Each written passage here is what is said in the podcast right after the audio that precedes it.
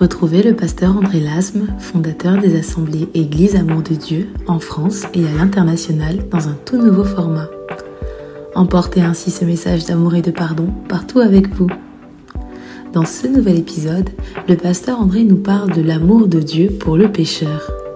Souvent, nous commettons des erreurs, des péchés, et nous nous accusons, mais aujourd'hui, le pasteur André est venu nous dire que Jésus nous accepte et nous aime. C'est cet amour tout près de nous qui nous change et qui nous guérit.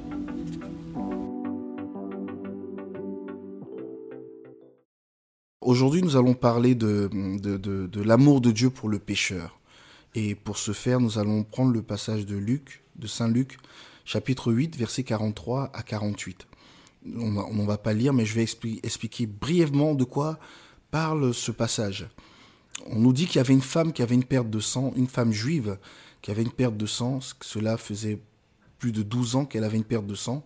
Elle a dépensé son argent chez beaucoup de médecins, beaucoup de docteurs, mais n'a pas pu trouver euh, la solution et la guérison. Et elle a entendu parler de Jésus, de son amour, de sa puissance dans la thaumaturge, parce qu'il avait un ministère thaumaturge très puissant. Le ministère thaumaturge, c'est la guérison, c'est un ministère de guérison, un ministère très puissant. Et elle s'est dit, si elle, si elle pouvait seulement toucher le pan de sa robe, elle serait guérie. Elle alla vers Jésus et elle toucha le pan de sa robe. Et Jésus dit, quelqu'un m'a touché. Pendant qu'il disait ça, ses disciples, surpris, lui dirent, mais maître, maître, tu vois qu'il y a 10 000, 20 000 personnes autour de toi, tu vois la foule qui te presse, et tu dis, quelqu'un m'a touché, dit, oui, j'ai senti une force quitter de mon corps. Quelqu'un m'a touché. Et la femme, toute tremblante, se dénonça, se jeta aux pieds de Jésus et se dénonça. Et dit, c'est moi, maître. Et lui expliqua tout ce qu'elle avait fait. Jésus, Jésus était heureux et lui dit, Femme, ta foi t'a sauvée. L'amour de Dieu pour le pécheur. Laissez-moi vous raconter un peu pourquoi ce miracle est un miracle d'amour. Parce que beaucoup lisent les Écritures, mais ne comprennent pas l'amour qu'il a derrière ce miracle. Dans la loi juive, une femme qui a ses règles ou une perte de sang était interdite d'aller au temple, interdite de toucher à son mari, de toucher à son enfant, de préparer. Elle devait aller à la mikvé quand ses règles s'arrêtaient pour aller faire une purification. Elle devait se plonger plusieurs fois dans l'eau, faire une purification et prononcer plusieurs paroles de bénédiction sur sa vie. Et sept jours après, elle avait le droit de toucher à son mari. Donc si nous prenons l'histoire de cette femme, pendant 12 ans, elle n'a pas pu toucher à son mari. Pendant 12 ans, elle n'a pas pu préparer pour ses enfants. Peut-être pendant 12 ans, elle, n'a pas habité avec, ses, avec sa famille. Elle n'avait pas le droit d'aller au temple prier. Elle était considérée comme impure. Imaginez-vous un peu la solitude de cette femme. Il y a des gens dans la vie qui sont rejetés par les autres. Parce que peut-être tu as commis des vols, des actes atroces. Peut-être que tu es un pécheur. Peut-être que tu étais adultère, ta femme ne te pardonne pas, ou ton mari ne te pardonne pas, ou bien les gens de la société t'ont rejeté parce que tu as commis des péchés horribles pour eux. Mais moi, je vais te dire qu'il y a une personne qui s'appelle Jésus et qui t'accepte tel que tu es. Jésus, en acceptant que cette femme le touche, à accepter que cette femme soit guérie. Jésus va dire que il est le temple. Il dit, il a dit aux, Juifs qui l'entouraient, il disait, détruisez ce temple et moi je le rebâtis en trois jours. Il pensait qu'il parlait du temple de Jérusalem, mais il parlait de lui-même. Et quand vous voyez l'histoire de Jésus, le temple est allé dans la ville, aller chercher tous les pécheurs. Lorsque vous aviez la lèpre, vous étiez considéré comme quelqu'un d'impur vous n'aviez pas le droit de vous balader en compagnie des autres. Vous aviez une cloche et vous étiez mis en quarantaine hors de la ville. Et la lèpre, à l'époque, était une maladie très contagieuse. Lorsque vous touchiez un lépreux, vous étiez vous-même condamné de lèpre. Vous allez avoir la maladie et mourir. Vous vous rendez compte qu'à chaque fois que Jésus guérissait un lépreux, il mettait sa vie en jeu. Waouh, quel amour pour le pécheur. Quel amour pour les gens impurs. Aujourd'hui, nous servons Dieu dans les églises et nous avons un gros problème. Nous n'acceptons pas les pécheurs. Nous n'acceptons pas que les gens ne nous ressemblent pas. Nous n'acceptons pas que les gens aient commis des fautes. Alors que Jésus est venu justement pour les pécheurs. J'ai l'habitude de dire, à l'hôpital, on soigne les malades. Le médecin, lorsqu'il soigne un malade, il ne demande pas au malade qu'est-ce qu'il a fait, d'où il vient, pourquoi il est là. Le seul objectif du médecin, c'est de guérir le malade. Vous savez, Jésus ne regarde pas votre passé. Dieu ne regarde pas ce que vous avez fait avant. Il vous dit, venez tel que vous êtes à lui et il va vous guérir, il va vous transformer. Car il est dit dans les Écritures, dans Jean 3, chapitre 16, Car Dieu a tant aimé le monde qu'il a donné son Fils unique, afin que quiconque croit en lui ne périsse point, mais qu'il ait la vie éternelle. En effet, Dieu n'a pas envoyé son Fils pour juger le monde, mais pour sauver le monde. Donc lorsque Dieu a envoyé son Fils unique, il n'a pas envoyé son Fils unique pour condamner le monde, pour juger le monde. La Bible dit que celui qui condamne est déjà condamné. Laissez-moi vous parler de ceux et celles qui sont dans les églises souvent, qui jugent, qui condamnent. Jésus dit, la manière dont vous jugez, c'est comme ça qu'on vous jugera. Waouh, cette parole est très profonde et très mystérieuse. Donc cela signifie que si moi, je condamne les gens, je leur dis qu'ils iront en enfer, c'est que moi aussi, mon âme ira en enfer. Parce que je n'ai pas le droit de condamner, je n'ai pas le droit de juger, mais je n'ai qu'un seul droit, c'est d'aimer et de pardonner. Comme Jésus a aimé et a pardonné. Celui qui est pécheur a le droit à la repentance. Celui qui a fait du mal a le droit à la repentance. Quand nous prenons dans notre société une maison qui est délabrée, en général, nous ne la cassons pas, nous ne la détruisons pas. Mais que faisons-nous?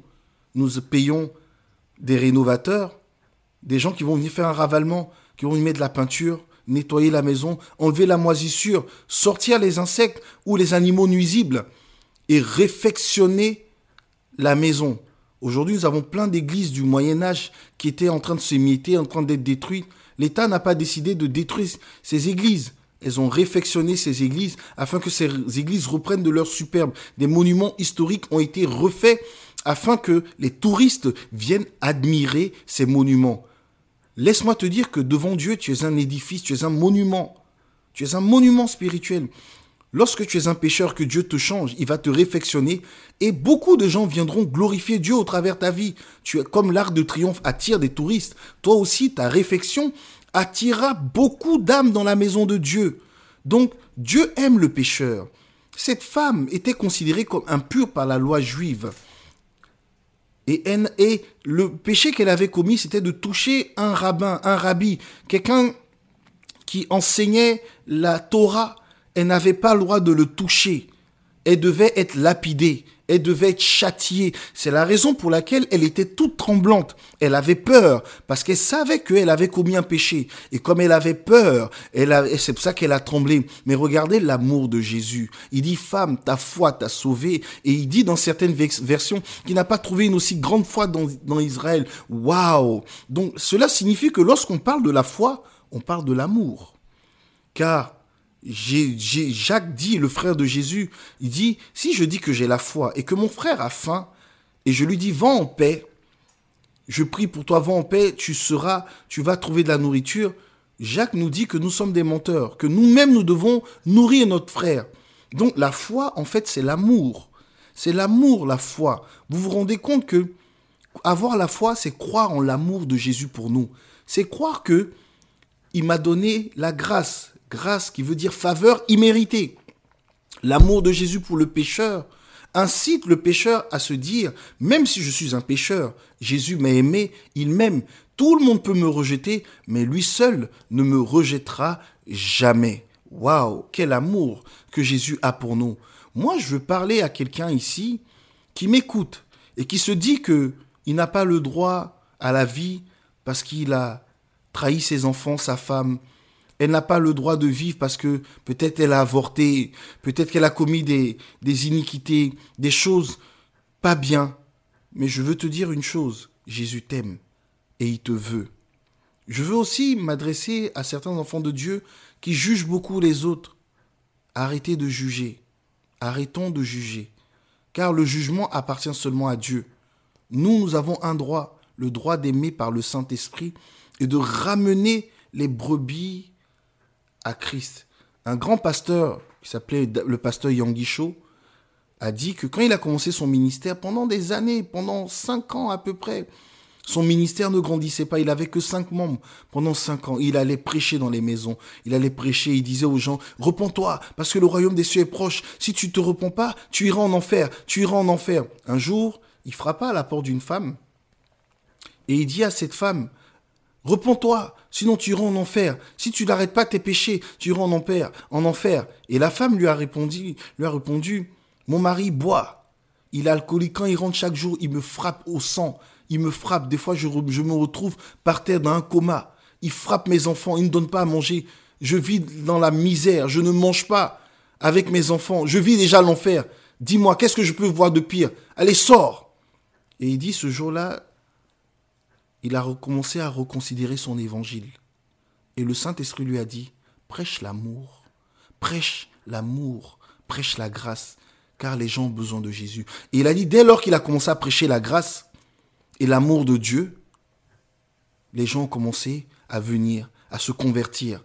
Je n'ai pas dit d'être hypocrite et de ne pas prêcher la vérité. Il faut dénoncer les péchés, mais ouvrir un cœur d'amour, ouvrir une porte d'amour et dire aux gens, malgré ton péché, Jésus t'aime, Jésus veut de toi. Oui, Dieu aime le pécheur. Dieu aime le pécheur, mais il n'aime pas son péché. Amen. Et donc, lorsque je suis enfant de Dieu, il faut que j'ai le Saint-Esprit en moi, afin que le Saint-Esprit me donne son caractère. Comment aimer le pécheur? Nous allons voir comment aimer le pécheur. Je me souviens quand j'étais venu en France, je voulu jouer dans la neige avec un t-shirt. Je n'ai pas pu tenir deux minutes, cinq minutes, parce qu'il faisait très froid j'ai été obligé de rentrer chez moi et prendre un gros manteau et des moufles, des gants et mettre des chaussures un peu plus lourdes avec des grosses chaussettes pour pouvoir supporter le froid et pouvoir prendre la neige dans ma main, faire des boules de glace et pouvoir m'amuser. Et j'ai pu m'amuser. Et j'ai mis un bonnet, j'étais au chaud et la glace n'était plus dangereuse pour moi, mais je pouvais l'apprivoiser.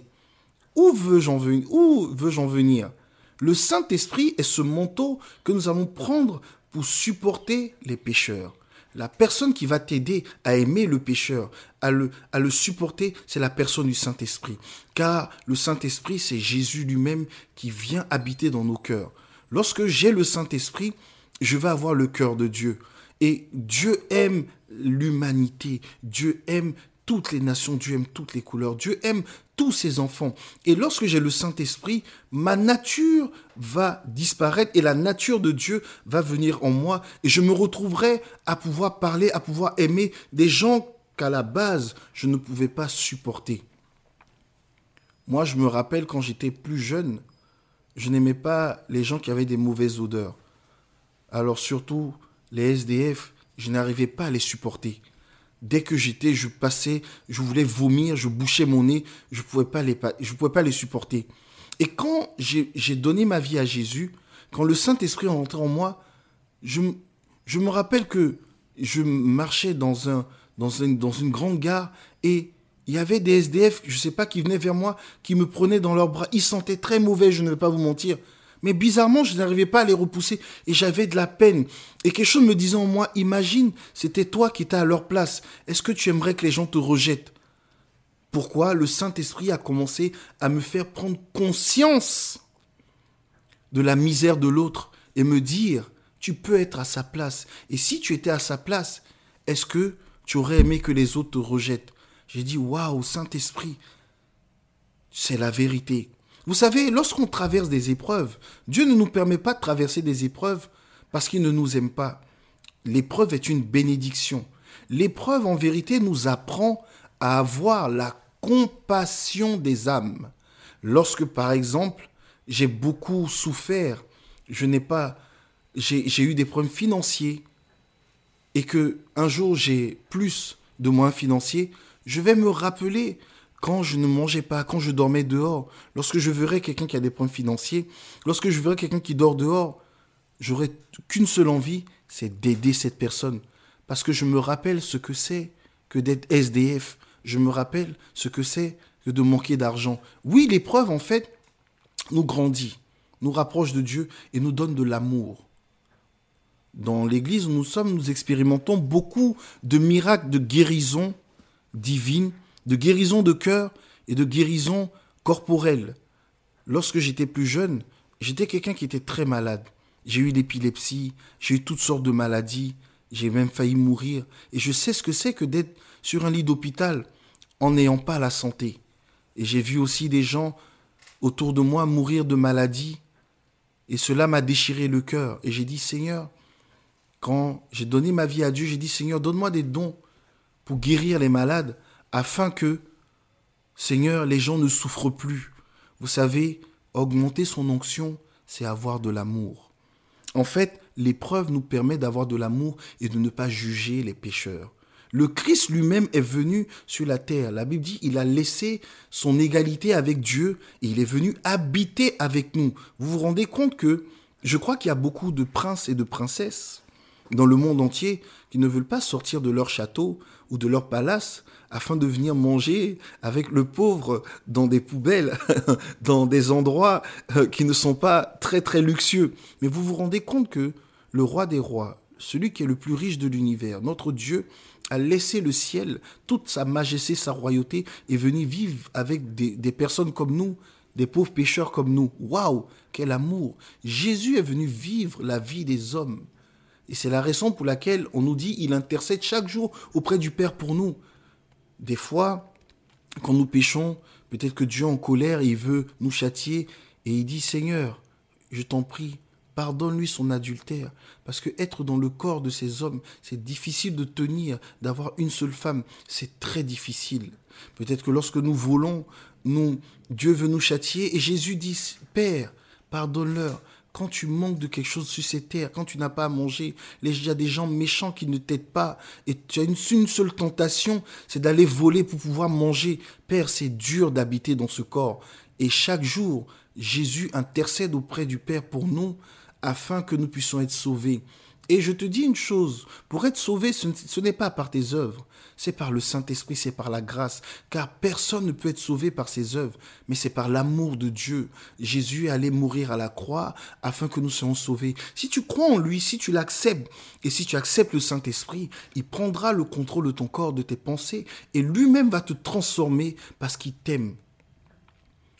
J'ai eu un témoignage un jour de personnes dans, nos assemblées qui étaient des escort girls, qui étaient d'anciens homosexuels, qui sont venus à Christ.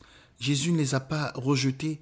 Et aujourd'hui, il et elles vivent une vie pleine en Christ, une vie de joie parce qu'il les aime. Et même si demain, ils pouvaient retomber, ça n'empêchera pas Christ de venir les relever. Car il est écrit dans la Bible que sept fois le juste tombe, sept fois l'Éternel en délivre. Lorsqu'on prend le chiffre 7, c'est le chiffre de l'éternité c'est le chiffre de l'Église.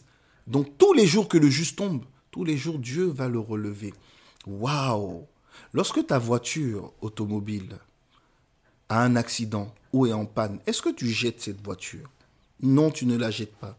Tu vas voir l'assureur ou le garagiste afin que ces derniers puissent mettre en place des choses pour pouvoir réparer ta voiture. Et tu es heureux de retrouver cette voiture. Si une voiture qui est périssable, tu ne la jettes pas, pourquoi Dieu rejetterait-il son enfant? Pourquoi Dieu rejetterait-il un homme ou une femme qui a plus de valeur qu'une voiture?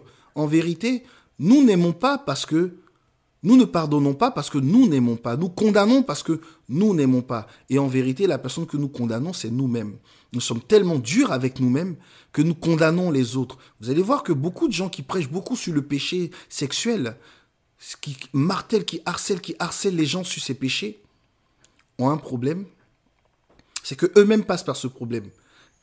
Aux États-Unis, il y avait un pasteur qui insultait les homosexuels.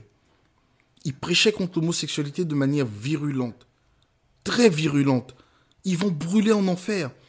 Dieu va les faire brûler.